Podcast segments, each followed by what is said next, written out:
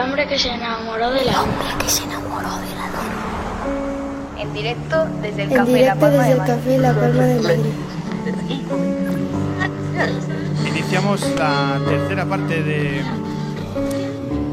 del programa de esta tarde-noche aquí en el Café La Palma de, de Madrid. Recordándonos además que nos ha dejado una huella tan, tan fantástica la conversación con Manuel Javois que en la puerta os podéis eh, hacer eh, bueno, con un- uno de los eh, ejemplares de, de este libro que os recomendamos. Eh, antes de iniciar esta última entrevista acústica, deciros que bueno, nuestra presencia en Internet no para de crecer, compañeros. Estamos en Twitter, estamos en Facebook, también en Instagram. También tenemos un canal en YouTube donde vamos subiendo vídeos.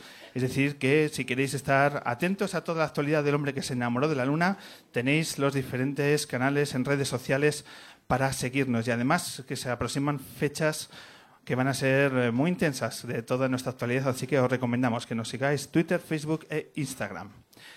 Bueno, pues ahora un momento muy especial, porque vamos a presentar a uno de los músicos con más singulares de nuestra música, con una personalidad absolutamente maravillosa y con una actitud que es que merece ser eh, conocida. Esta tarde noche en el Café La Palma tenemos el honor de recibir a Muchachito. Buenas tardes, muchas gracias. Me he sonrojado y tú.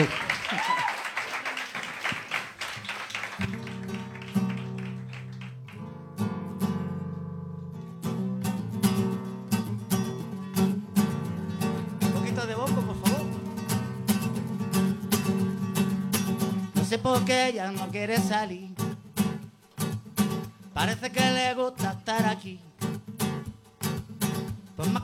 Digo que salga a pasear, aquí dentro se quiere quedar. Le digo que vaya a ver las flores, que vea lo bueno que fuera de mí. Pero ella no quiere, no quiere escucharme. De aquí dentro no quiere salir. Y en mi cabeza, en mi cabeza, en mi cabeza va dando vueltas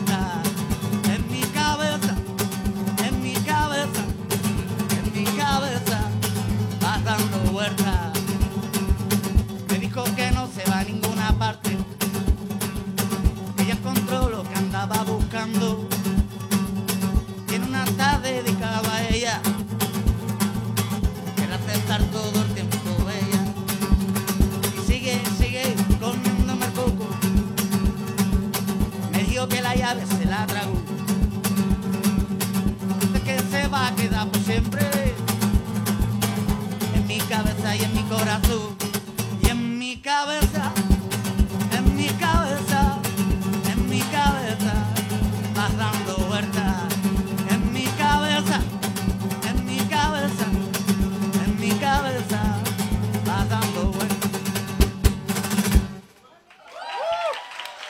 Por Kevin Johansen. Es un artista, me tenéis que perdonar.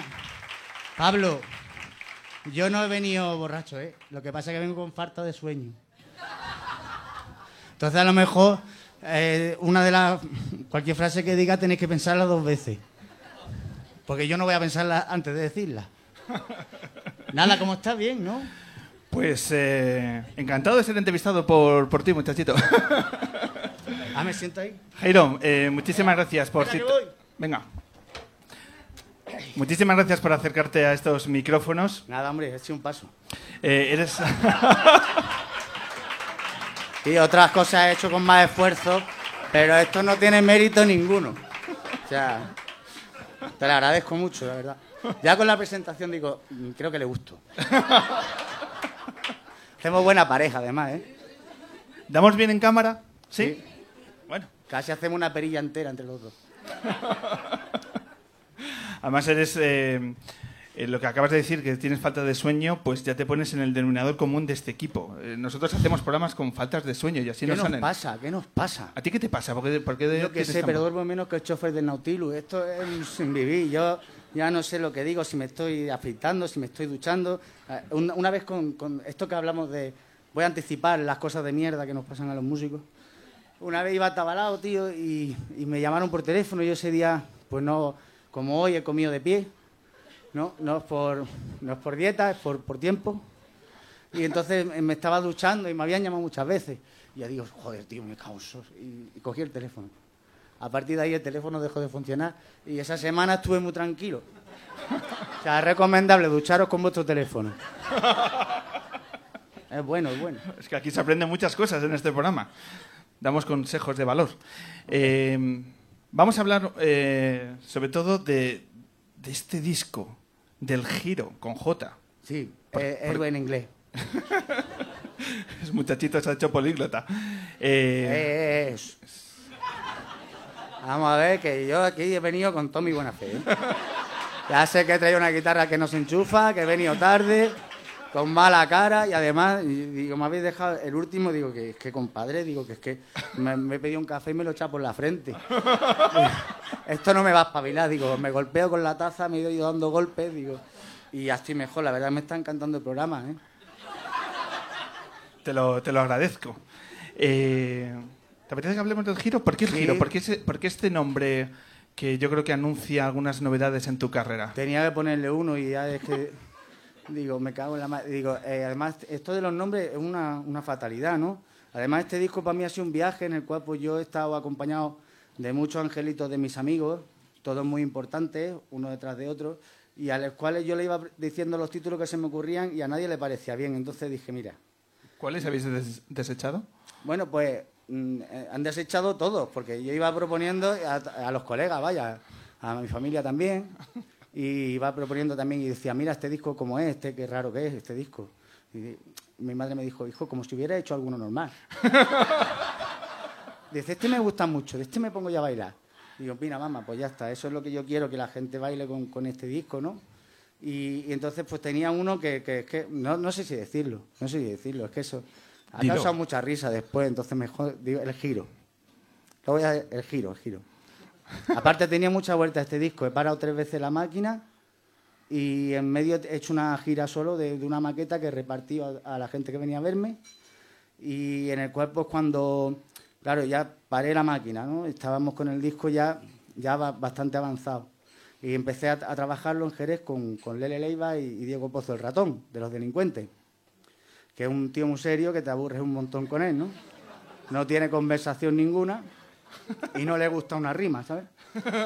Y entonces, pues nada, con ellos eh, estu- estuvimos y empezamos haciendo un disco pues, que, eh, de esta aventura que hemos estado estos cinco años, en la cual yo paré con el Bombo Infierno, pararon los delincuentes también, una banda que ha sido prima hermana, y, que eso no tiene rima de momento. Bueno, sí que tiene, vamos a dejarlo. Bueno, entonces pues empezamos a hacer un disco que era muy desnudo, basado en dos guitarras de palo, un bombo y con ilustraciones de santos, ¿no? Pero a la que llevaba tres canciones, habíamos hecho pinitos con la, con la música electrónica, o sea, eléctrica, con la guitarra eléctrica y tal. Y entonces pues me apetecía, no ríais, que es que me está costando una fatiga, ¿no sabes? Es que además el disco este como si hubiera sido fácil grabarlo, ¿sabes? Es que este... Yo no sé si lo voy a explicar. Hoy no voy a entender, por lo menos por mi parte, nada. Pablo, explícalo tú, tío. Te pido, te pido perdón por este desliz de nuestro público que, que no comprende el- las agujetas de un, Es que cuesta de un artista. De neurona, agujeta de neurona que traigo yo. Pues eso, ¿no? Que, que- que entonces pues el disco cogió un, un carácter muy rockero, pero que cuando yo lo escuché em, me faltaba un poquito ese puntito de baile, ¿no?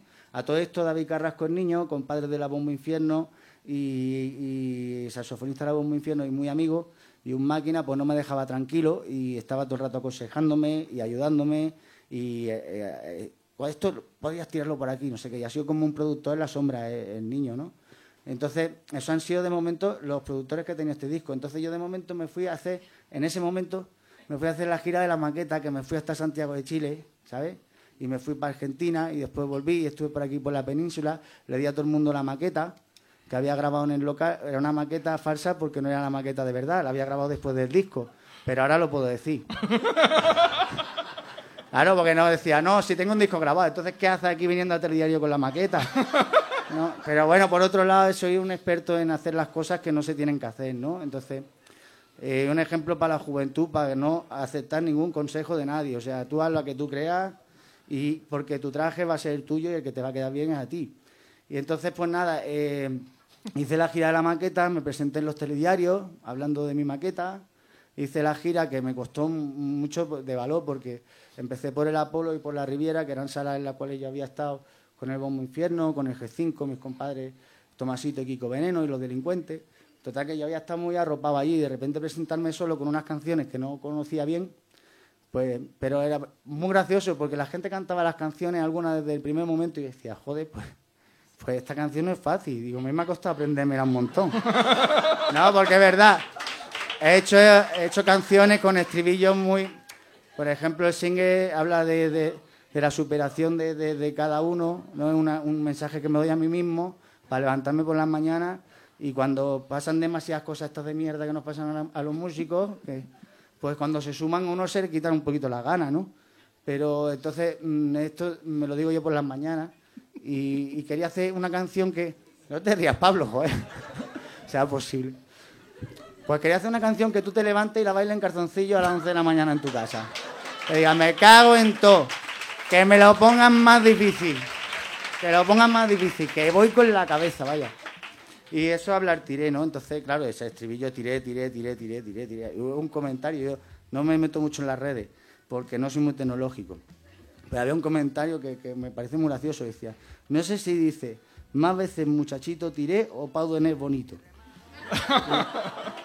Me pareció graciosísimo, buenísima. Digo, hostia, qué punto, ¿no? Me encanta. ¿Qué va a decir? Pues voy a decir una cosa que tú siempre dices que eres eh, chapado, estás chapado en antigua, en, en, por ejemplo, lo que citas de, del manejo de las redes sociales y demás, pero yo llevo muchos años haciendo entrevistas a artistas y no he visto a ninguno de ellos que haya conseguido que Diego Armando Maradona le haga promo de un concierto. Hombre, Diego, Diego, no te voy a decir dónde me hablaron de Diego, porque no, no quiero contar porque cojones estaba yo allí, pero... Pero aparte me hablaba una persona bastante peculiar, ¿no? Entonces, mira, eh, eh, eso surgió de una manera que yo ni mismo sé y además creo que fue un montaje, o sea que... Pero hoy en día eh, tú te preparas un vídeo que te, tiras cinco meses sin dormir y te has preparado unas poleas y bajan por ahí una rueda y después tú subes con una cuerda y ahora salta y hay una explosión y después em, tiene más visitas pues una foto que te has hecho tú en el lavabo con Diego Armando Maradona. Pero bueno, esto es el tiempo que vivimos, el tiempo fungible, pim, pam, pum, va, venga, que nos vamos, pim, pam, pam. Y yo, por eso también me cuesta un poco la- la- las redes sociales, porque va todo muy rápido. Tú cambias el crowdfunding por el triunfunding.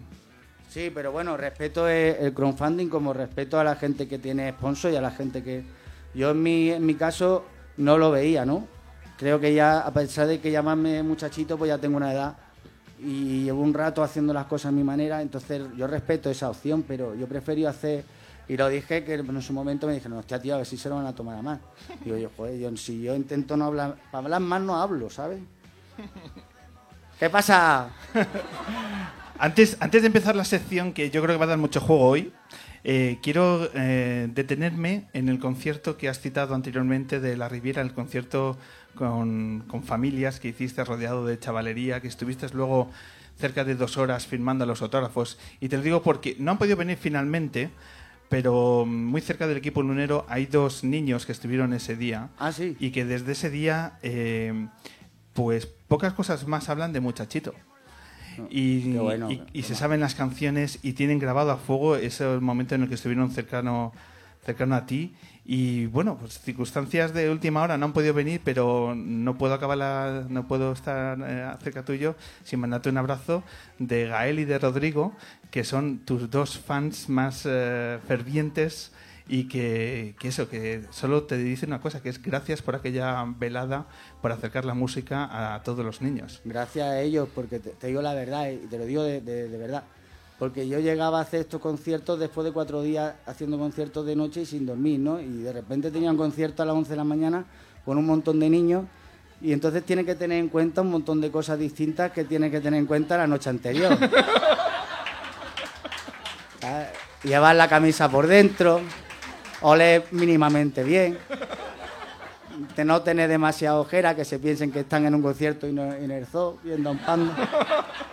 Eh, Entonces, pero yo llegaba allí y eh, me acuerdo el primero que hicimos en el Apolo, yo decía, me cago en eso, digo, pero ¿por qué me meto yo en esto embolado? Digo, me encantan los niños, o sea, aparte es un público que ahí te lo tienes que ganar sí o sí, porque si se aburren pasan de ti y ya puedes, ¿me entiendes? A no, ser, a no ser que sea futbolista lleva un corte de pelo extraño, eso ya es otra cosa, pero los otros gremios nos tenemos que currar mucho, ¿no? Y entonces, nada, yo me acuerdo, empecé a tocar en el Apolo y habíamos hecho un espacio ahí con una moquetita y estaban los niños ahí sentados, los más pequeños. Entonces, claro, tienes que tener en cuenta primero los vatios. Eso yo soy un pesado, tío, los vatios, los vatios. Da igual que no me escuche, que reviente la guitarra, pero los vatios muy flojitos porque había nenes muy pequeños. Y, después, lo que segundo que tienes que tener en cuenta, en Guatarrepía, una parca coche. Porque viene un montón de carricoches y a ver qué haces tú.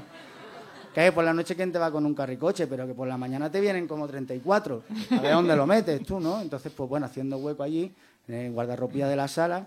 Y después, pues, fue muy gracioso porque se iban subiendo y yo iba viendo. Primero que se subió fue un chiquillo de unos de un, dos años, o así, que iba como un walking dead por el escenario.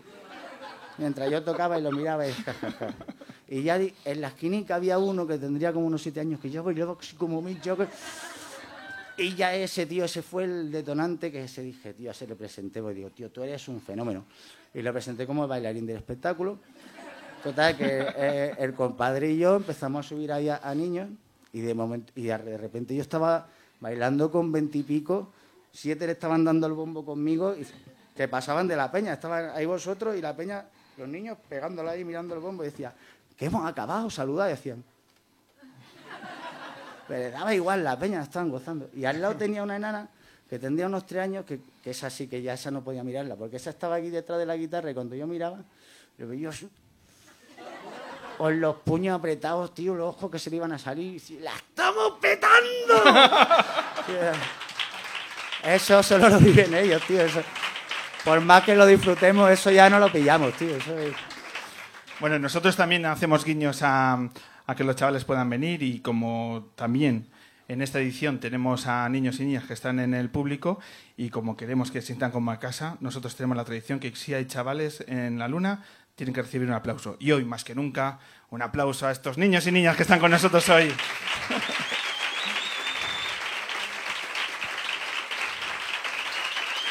Ole. Y ahora llega el momento de hablar de las cosas que nadie habla. Llega el momento de esa sección que está cambiando la historia del periodismo musical.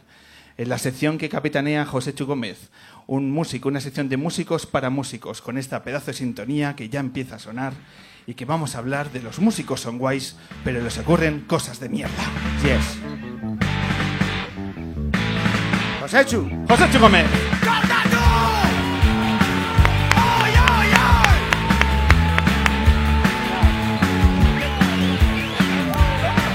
Estas cosas pasan. Lo guapo que se llaman problemas técnicos. Esto es culpa de los técnicos. Los problemas técnicos, pobrecillos. Que no han llegado aquí. José Chu Gómez, bienvenido Muchas gracias. de nuevo a tu programa. José Chu, ¿cómo estás? Pues muy bien, aquí muy ilusionado de tener aquí a compartir escenario con Jairo, aunque sea para una gilipollez, pero aquí estamos, tío, o sea, que encantado. Para algún despistado, ya, ya lo saben, llevamos dos horas hablando de tu sección porque es la sección que está cambiando el periodismo musical. Sí. Es donde sacamos eh, que esto no es solo glamour, que no solo es- son focos, escenarios, sino ocurren muchas cosas y esas cosas son de mierda. Sí. Ah, Bueno, hay mucho periodismo de mierda por ahí también, ¿eh? pero, pero no aquí. En este caso ahora mismo. Y nada. Yo quiero además introducir poco a poco eh, cosas de mierda que han pasado en, en la historia de la música eh, que creo que han sido muy relevantes. Porque detrás de, de un artista de mierda siempre hay un manager que es gilipollas, perdido, ¿sabes? Entonces yo quiero hacer honor hoy a un manager que fue gilipollas perdido, o una R más en su caso, que fue el pavo más loser que creo que se conoce la historia de la música, que fue el que dijo que no a los Beatles. O sea, hay que ser gilipollas.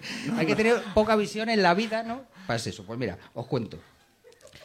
El 1 de enero del 62, y tiene un nombre, la audición de Decca se llama. Y es el nombre por el que recibe la audición realizada por la banda británica The Beatles para la empresa discográfica Decca Studios en los estudios ubicados en Westhampton, al norte de Londres, Inglaterra. Tiempo antes de que el grupo llegara al estrellato internacional, Decca tomó la inf- infortunada decisión de rechazar al grupo argumentando que los grupos de guitarra no prosperarían. Esta decisión es considerada uno de los mayores errores de la historia de la música popular. Y yo me quedo. Esa reunión, ¿no? Esa reunión en la que de repente llega el manager y dice, yo no lo he visto, tío. Yo he visto a cuatro chavales ahí entrando y tienen un hit, no tienen absolutamente nada, no... no ¿Cómo era este Lemon, Flemon? ¿Cómo era ese? Ese no tiene un apellido para petarlo ahora mismo y tal, y no sé qué. Y de repente luego al rato ven que de repente lo han reventado y toda la movida. ¿Cómo se queda ese hombre, no? Pues, Ese ¿Cómo, tipo cómo se queda, Jairo, ese hombre? ¿Tú, tú qué le Yo- dirías yo a Mike creo- en ese caso? Yo creo que ese hombre se, se dio cuenta tarde cuando se le pasó el, el efecto del humo que habría en esa habitación. es decir, pues me cago en todo, hostia, pues, pues esto funciona, ¿eh? Y yo creo que a partir de ahí tiraría por los Rolling. Por los Rolling, ¿verdad? Creo que luego contrataron a un grupo que no recuerdo bien el nombre, pero que no lo petó para nada. Y yo creo que eso, esa oficina sigue viendo una crisis cada vez que Paul McCartney anuncia gira o algo así, ¿sabes? Tiene que haber un momento de tensión espantoso, ¿sabes?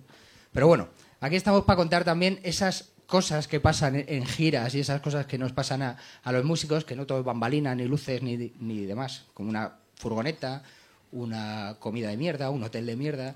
Y bueno, yo queríamos saber un poco que un viaje de, muchachito como es, Hombre, yo tengo muchas anécdotas de mierda que me han pasado. Lo que pasa es que no suelo hablar de ellas, por lo que te digo, ¿no? Siempre intento hablar de lo bueno, ya que me da un poco rato un micrófono, pues digo, no voy a ponerme aquí pesimista.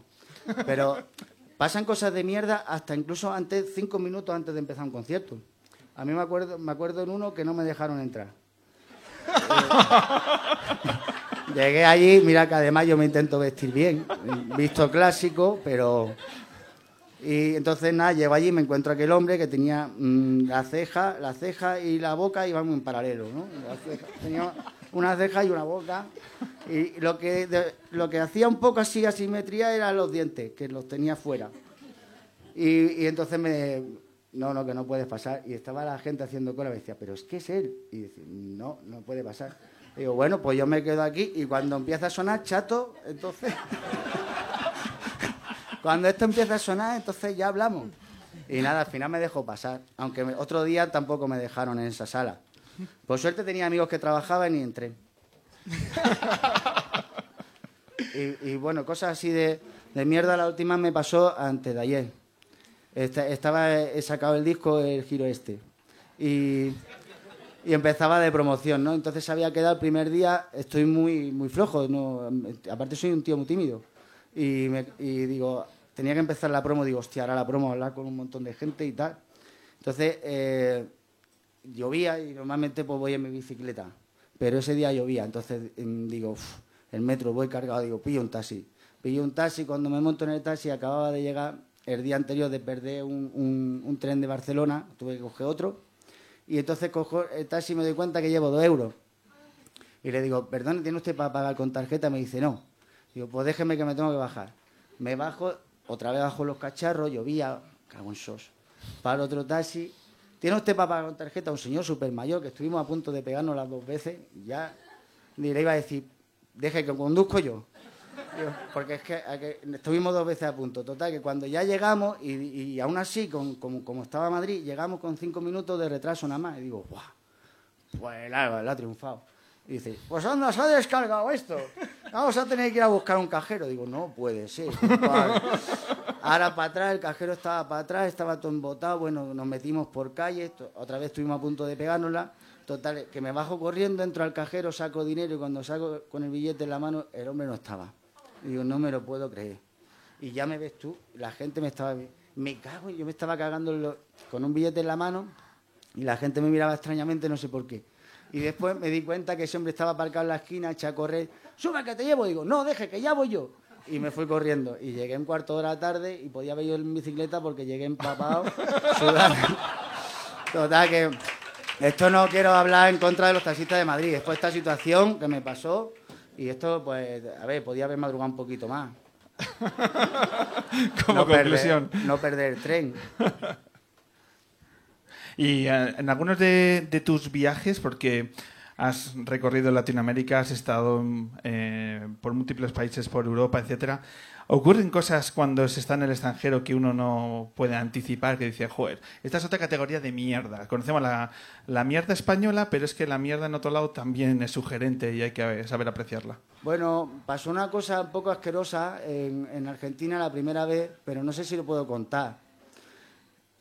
Lo cuento, ¿no? Cuéntalo, por favor. Ya, total. Bueno, que me perdonen mis familiares. Pues nada, que llegamos allá y entonces llevamos un montón sin fumar. Y entonces pues nos, nos- enteramos que ahí se llamaban una cosa que se llamaban flores. Unas flores, pues bueno, entonces cogimos esas flores y teníamos una rueda de prensa y se lo echamos a los macarrones. Total que cuando llegaron los periodistas, a ver si un día vamos a comer juntos, chicos. Pues empezaron todo el mundo a comer, claro, yo estaba descojonado de risa y la gente no sabía por qué me reía. La había hecho a poquito, pero es que lo que yo no sabía es que Santos la había hecho también. Total, que cuando ya aquello, pues nos comimos los macarrones, pues tú imagínate la entrevista aquella, por primera vez en aquel lado, pues bueno. Total, que después me empecé a enterar yo cómo se fabricaba, y se fabricaba en la selva, recogía, mm, se, se recogía con un montón de tetrabril, neumático y todo, y se hace una masa en la cual está eso. Total, que no sé bien bien lo que nos llegamos a comer aquel día. Pero bueno, espero, estamos bien. Eh, Nosotros hemos tenido algunas también. Suelo contar algunas de mierda porque, que nos han pasado a nosotros. En un viaje precisamente a Barcelona. No, volviendo de Barcelona de un bolo, que fue espantoso. O sea, rueda pinchada. mm, Tardamos como aproximadamente 12 horas en llegar a Madrid. Y teníamos el guitarrista de. No voy a contar en qué banda estoy, aunque tengo tres solamente, o sea que podéis adivinarlo. Y llegamos a Madrid Dilo, dilo, dilo. Con, con mis pasajeros, sí, coño, con mis pasajeros. y justo cuando eh, venía Edu, el guitarrista, un poco jodido del estómago. Yo creo que había hecho algo de eso mm, por el camino. Y venía muy jodido del estómago. Entonces, cuando llegamos justo a Madrid, descargamos la furgoneta, porque nosotros viajamos solos, evidentemente. No hay presupuesto, no hay una mierda. Y entonces metemos todo en el montacargas, vamos a subirlo al local de ensayo y nos quedamos metidos en el puto ascensor durante dos horas. Mi amigo, el jodido del estómago y yo. Aquello creo que es de las situaciones más de mierda, nunca mejor dicho, que he pasado en mi puta vida. Qué guay, tío. Porque además cambiando la, fuer- la rueda uno tiene que hacer fuerza y estar agachado. O sea, Venimos con los derrapes de, de- de Barcelona. acabaste más rubios que los auris, ¿no? Efectivamente. Permitidme un, un inciso. Como esta es una sección de músicos para músicos, que el resto escuchamos, yo voy a hacer un atraco y me gustaría que se sumara otro músico más a esta sección para ver si nos puede hacer una pincelada de, Como la de de una Edu. experiencia más. No de brocha gorda, sino de brocha fina. Vale. Por eso eh, vamos a llamar a alguien del público y que se suba. Yo creo que sé por dónde va. Estos momentos de tensión narrativa me encanta, porque fíjate, eh, claro, lo dirán, ¿quién, ¿qué es músico y qué es no? ¿no? Lo, lo que está pensando el, el público. ¿A quién subimos, eh, Jairo? A. No, no me hagas decirlo porque me va mal decir. bueno, pues Pero en- bueno, eh, yo me he quedado en una parte de la historia que es cuando volví de la gira de la maqueta. Voy a retomarlo. He, ve- he venido a hablar de mi libro. Claro, digo por ti, compi. No, por favor. Que, la- que cuando volví de Argentina y de Chile con la maqueta, pues ese punto de, de- que, hostia, pues que, ese punto que de, de- música de baile que, que yo pensaba pues que no lo había conseguido, pues había una personita con la cual yo la iba a ver cada dos por tres y a, a- a molestarle, que era el compadre Ale Acosta de Fue el Fandango, y que, que me dijo, mira Jairo, o sea, vente para acá y le vamos a dar una vuelta a esto. Y total, que con todo el embolado que tenían con el disco de Aurora, le buscó hueco a este loco, ¿no? Para hacer una cosa súper bonita que es darle la vuelta a los temas y, yo ponerme en sus manos la producción, que de repente me decía, aquí vamos a dejar la voz sola con un teclado. Y decía, ¿qué dices, loco? ¿Qué dices? La voz sola, y eso yo no, no son cosas que yo nunca... Pero la verdad que, mira, pues, ya te digo, bien rodeado de amigos y uno bien grande así vale a costa y pues culpable de este disco. Pues le hacemos que se suba y comparta estos minutos con nosotros, ¿no?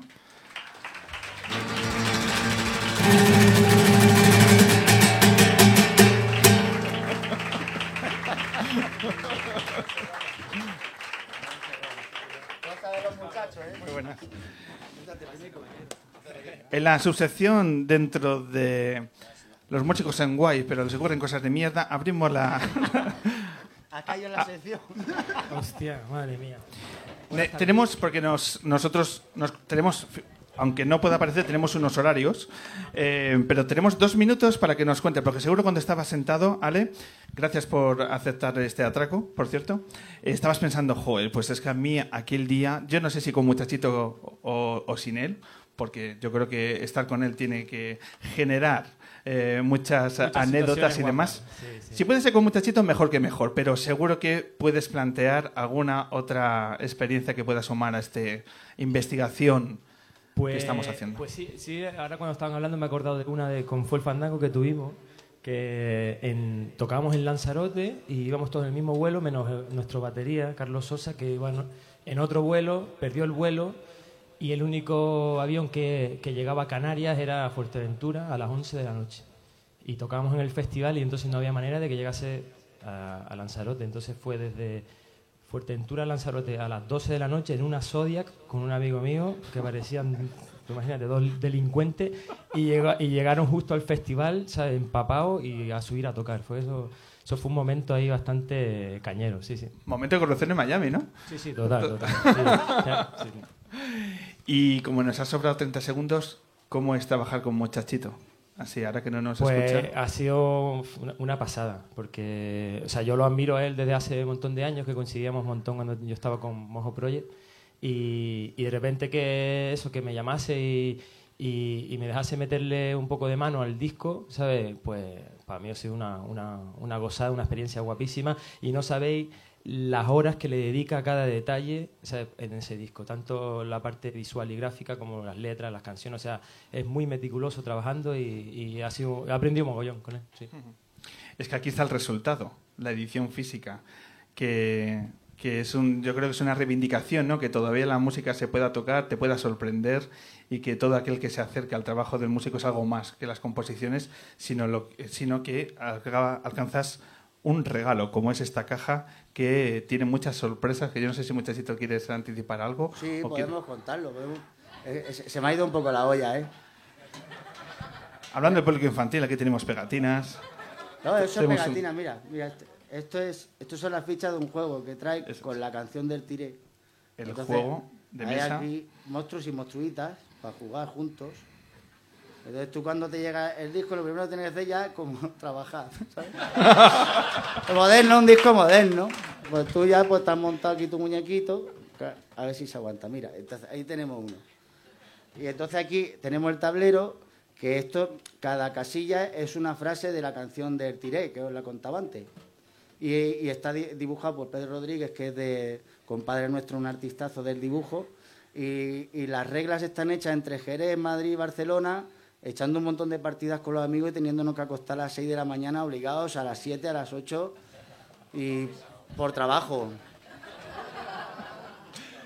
Bueno, pues tesoros que se esconden en la caja de, Trae del un giro, dado. un dado ecológico que, bueno, pues eso, el plus que permite el trabajo del giro. Ale, muchísimas gracias. Gracias.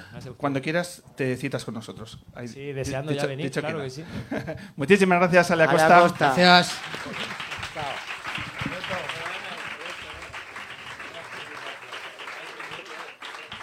José Chu, no te vayas porque vamos a, a contar ahora a nuestro público lo que hemos, lo que estamos preparando para la edición 300. Sí.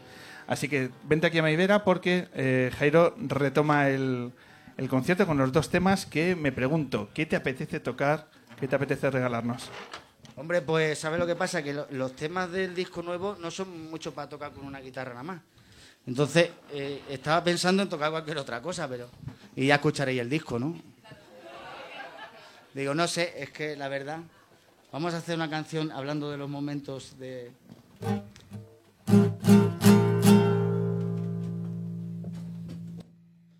pueda hacer una intentona. ¿eh?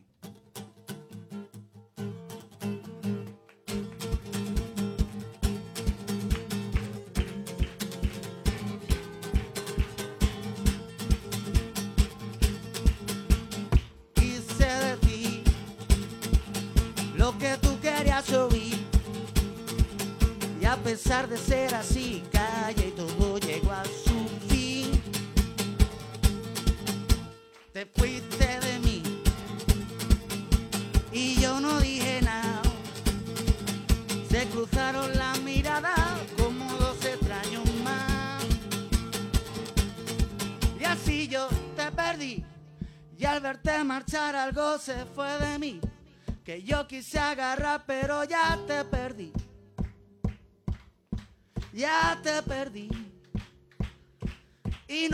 marcha atrás.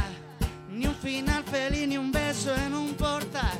Un día soleado fue un día tan gris.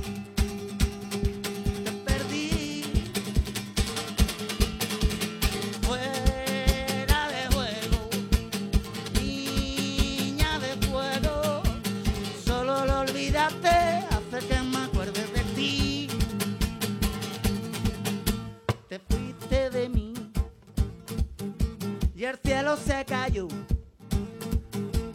Te perdí de vista,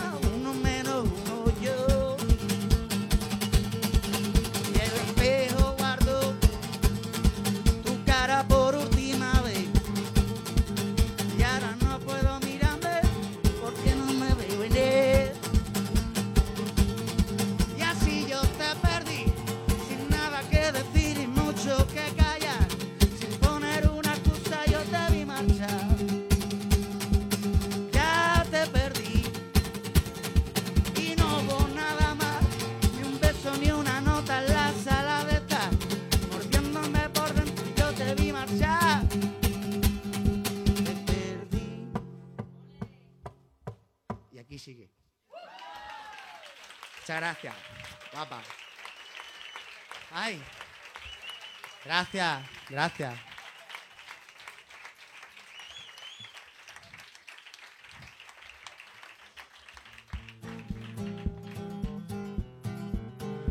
Bueno, voy a voy a despedirme aquí con esta canción.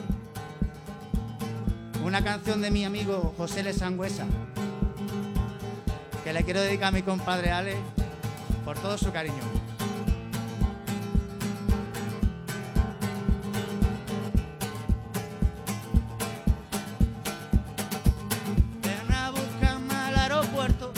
A saber qué tal he vuelto. ¿Qué día soy? Le di mi número a una nube cada vez que dice sube. Me marcho y voy. Y voy corriendo al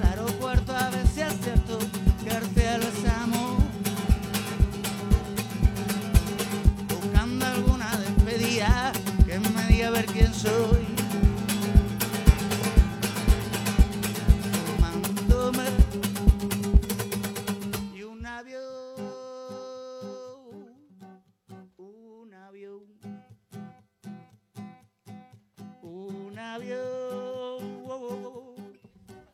un avión. Ay, mira. Que la máquina perfecta sabe ir en línea recta a cualquier lugar. Yo también seré una bala si la vida me dispara. Yo también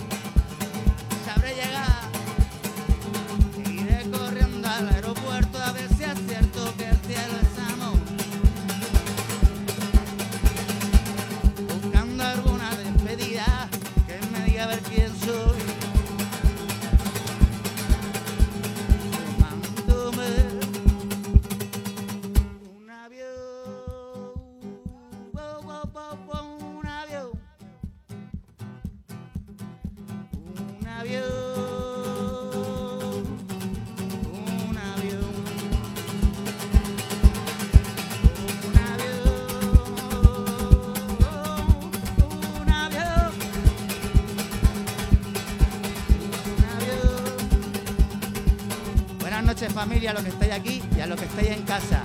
Viva la música, viva la gente.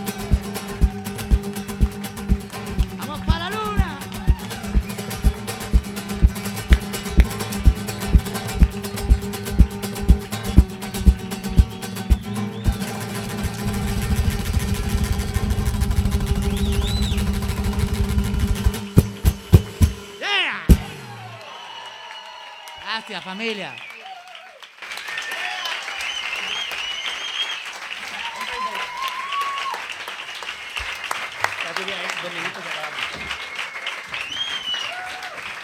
Gracias. Me voy a quitar la chaqueta, pues ya estoy bien de ser coqueto. Estábamos en lo cierto. Qué tipo más grande es, muchachito. Muchísimas gracias. No se merecen, es Playboy. Jairo, te pedimos que te quedes con nosotros porque vamos a, estamos entrando ya en el- la recta final del programa. Qué susto. Pensaba que me iba a decir, va a ver si me ayuda a recoger. Con la que llevo yo, ¿sabes? Luego, si quieres, te vienes con nosotros a cenar y así descansas y, y compartimos, ¿vale? Eh, José Chu, vamos a hablar de la edición 300. Sí. Llevamos ahí mucho tiempo diciendo en, en la cuenta atrás y ya está. El siguiente es el 300. Ujú. Eh, primera pregunta, ¿nos ponemos de corbata o no? Sí. Sí, yo creo que es. Hombre, 300 programas son 300 programas. Yo llevo cuatro, ¿no? O, o tres. Pero 300 son 300. o sea. Yo vengo de chándal y tú vienes de corbata. Hacemos así. Tú eh, llevas cuatro más las veces que has venido con una banda, otra tal. Yo creo que llegas a las 10. Ya, pero más fácil del otro lado, ¿eh? ¿Sí? Yo creo que sí. Bueno, pues de una forma u otra toca celebrarlo. Toca celebrarlo con los invitados, toca celebrarlo con el público, toca celebrarlo el equipo.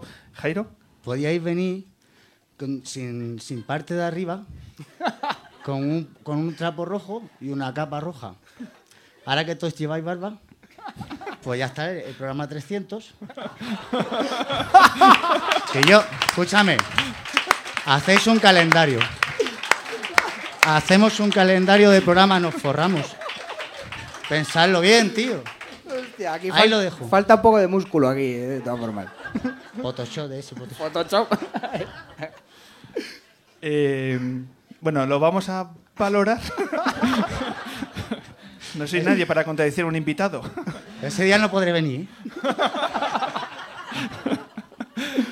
Eh, bueno, eh, mientras mm, rematamos el tema de la indumentaria, vamos a explicaros por qué va a ser una edición especial que no haremos un domingo, que haremos un sábado, el sábado 21, donde vamos a hacer una gran fiesta porque el denominador común, algo que nos ha caracterizado, es la música.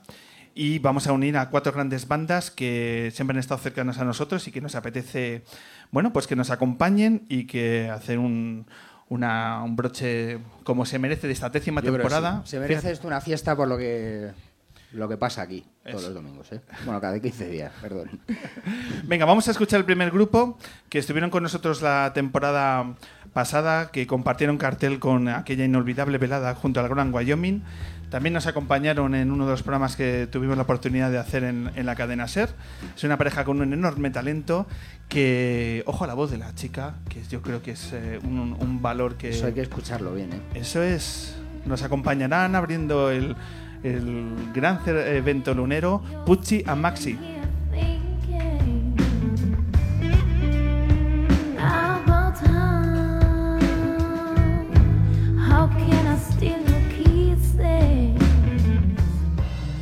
De Pucci and Maxi nos eh, iremos a otra a otro voz femenina, a un grupo que estuvo con nosotros esta temporada, que ha sacado un disco fantástico con también una presentación maravillosa. Yo no sé si tú tuviste la oportunidad, José Chu, de, de presenciar su entrevista.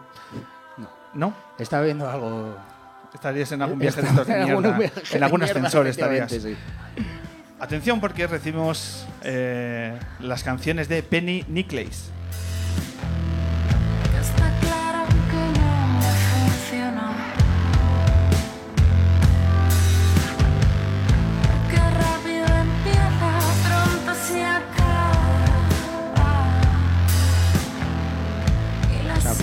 Vaya cartelón de momento, ¿eh? Pues esto no para de crecer. Y, y ya, y ya verás el, el grupo que va a cerrar el cartel, que es un... No. Sí, sí, sí, José Chu, sí. Después de Penny llega otro grupo que ah, este año el- bueno, pues no ha parado de, de girar, de filmar en grandes escenarios y que aquí también dejaron una impronta, es decir, este va a ser uno de los grupos rutilantes de nuestra música a corto o medio plazo. Son de Aranjuez y ellos son Rufus the Firefly.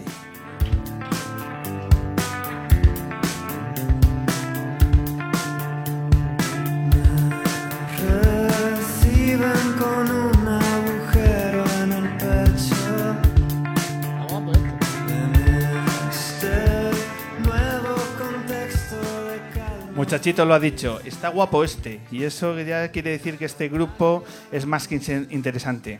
Vuelve Rufus a la luna. eh, un- con uno de, sus, de estos directos que siempre firma Víctor Cabezuelo que te deja absolutamente tocado. posiblemente sea mi banda favorita de aquí, nacional, actualmente. Fíjate. O sea, creo que son increíbles. Esa, esa banda hay que verles en directo, ¿eh? Un aplauso para Rufus, por favor. Bueno, para todos, pero son muy grandes. Y yo no sé si quieres presentar tú el grupo que cierra el, el No, macroevento lunero. Es onanismo presentar el siguiente grupo.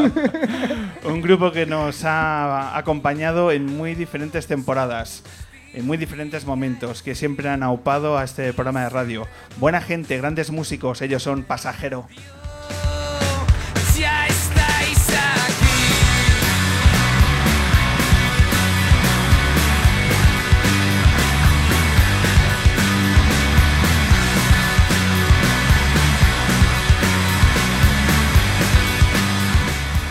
Cómo suena la batería de este grupo, es que es una cosa, enseguida se ve, ¿eh? Está grabado, eso es una maquinita, hombre. Será pasajero, serán, serán estos cuatro músicos los que no cerrarán porque luego tendremos sesión de DJ, según tengo entendido. Sí. Hay un José Chu DJ también que se va a subir al escenario. Sí. Así que eso y sorpresas, porque habrá momento para echar la mirada atrás y para recordar momentos de estos 10 años. Así que sábado 21 cerraremos eh, esta décima temporada. Oye, hemos hilado perfecto. De- 10 temporadas, 300 programas. A ver quién supera esto. Otras cosas seguro que no superan, pero en esto no hemos clavado. Ángel, nos vamos.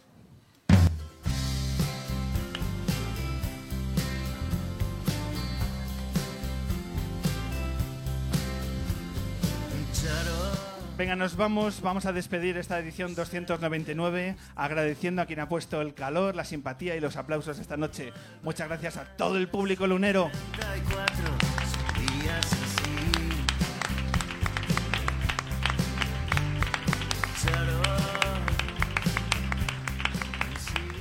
Muchas gracias a todos y cada uno de los invitados, de los músicos que nos han ayudado en estas dos horas de radio. Ha sido un placer conocer de cerca esa maravillosa voz que retumba dentro de Iseo. Muchísimas gracias. no sé lo que viste en mí. He pensado en llamar. Clases de periodismo, clases de cercanía, clases de gente que merece la pena conocer. Muchísimas gracias, Manuel Javois. ¿Te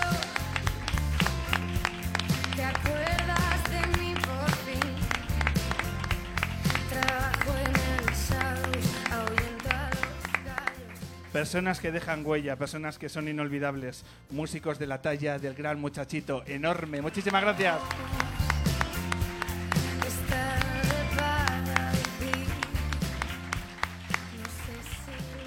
Muchísimas gracias también al apoyo, como siempre, de todos y cada uno de las personas que trabajan en este maravilloso Café La Palma. Os invitamos a seguir todos sus conciertos semanales, a sus exposiciones, a este bendito lugar de este rincón de Malasaña. Muy grande, Café La Palma.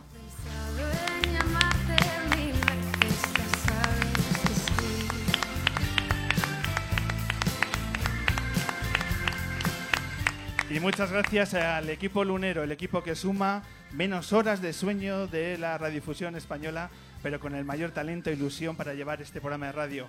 Muchísimas gracias a Merichel Molinos, Laura de la Cruz, a nuestra Beatriz Rodríguez que hoy nos ayuda en las labores de cámara, al gran José Chu Gómez, a Jorge González, nuestra cabeza pensante, a María Pintado, la sonrisa en las redes luneras y por supuesto a mi hermano Ángel Castaño.